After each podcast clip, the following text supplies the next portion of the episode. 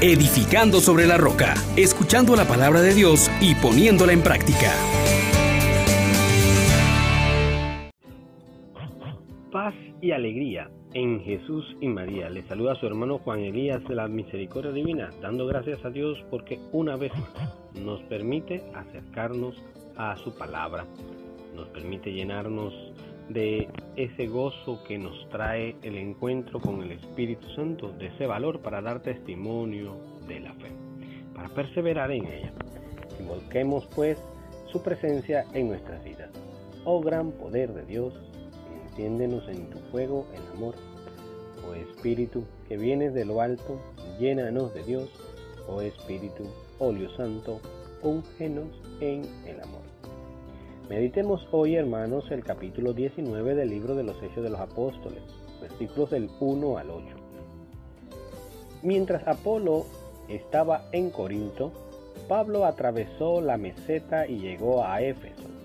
Allí encontró unos discípulos y les preguntó, ¿recibieron el Espíritu Santo al aceptar la fe? Contestaron, ni siquiera hemos oído hablar de un Espíritu Santo. Pablo les volvió a preguntar, entonces, ¿qué bautismo han recibido?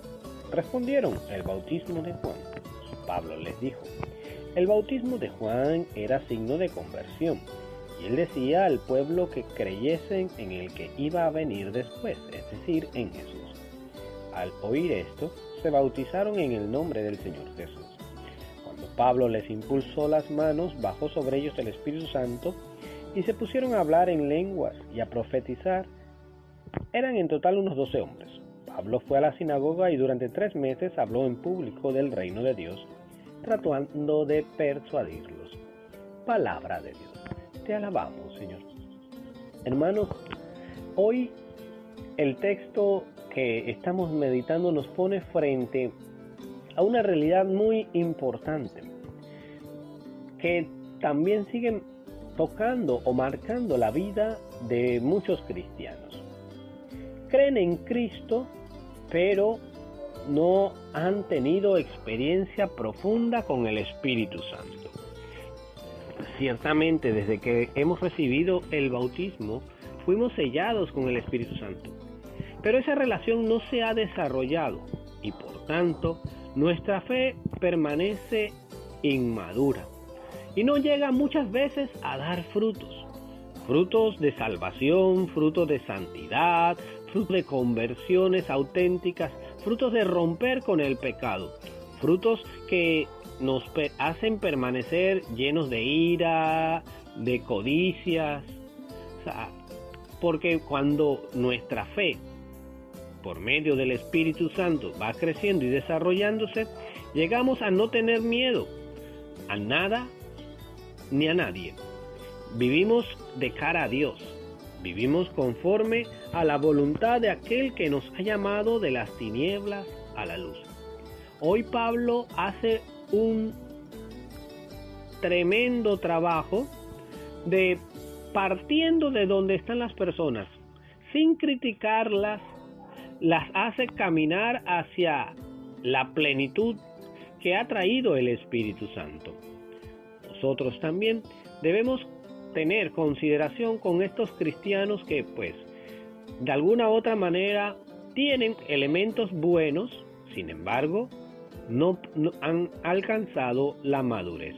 Por eso es importantísimo el don y la gracia y la vivencia del sacramento de la confirmación, que nos hace madurar en nuestra fe al confirmarla nos convierte en defensores y difusores de la misma. Nosotros también estamos llamados a que podamos enfrentar al mundo y decirle, Cristo ha vencido. Cristo es Señor y por eso no tenemos miedo. Él es el que me ha dicho una vez más, tengan valor. Yo he vencido al mundo.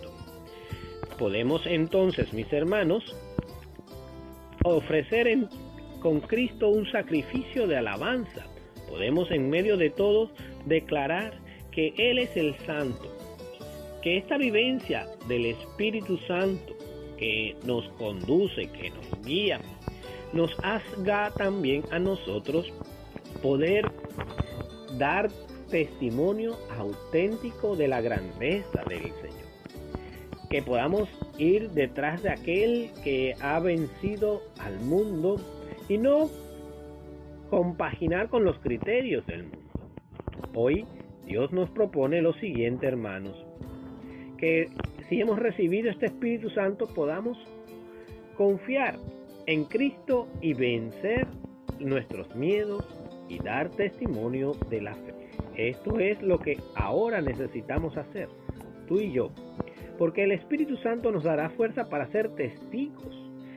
Se derrama sobre nosotros la fuerza de este Espíritu para que demos testimonio de Cristo con nuestras obras. Y los justos se alegrarán y gozarán en la presencia de Dios rebosando de alegría. Recordemos pues que Cristo nos ha dicho, yo estoy con ustedes todos los días. Aunque en el mundo tendrán lucha, pero tengan valor, yo he vencido al mundo, no nos dejaré desamparados. Esta es nuestra convicción, esta es nuestra fe. Digamos pues con confianza, yo no estoy solo, el Padre está conmigo. Pidámosle a Cristo Jesús que renueve su gracia en nosotros, que partiendo de donde estamos, alcancemos la estatura del hombre perfecto, Jesucristo, y que hoy sea este día grato al Señor, para que yo también, dócil al Espíritu Santo, proclame sus maravillas y lo alabe sin cesar. Bendiciones para cada uno de ustedes, hermanos. Es una llamada poderosa recibir al Espíritu Santo para entrar en Cristo en la nueva vida. Ánimo, tenemos todo por delante. Dios está con nosotros. Les exhortamos, hermanos, por la misericordia de Dios, que pongan por obra la palabra y no se contenten solo con oírla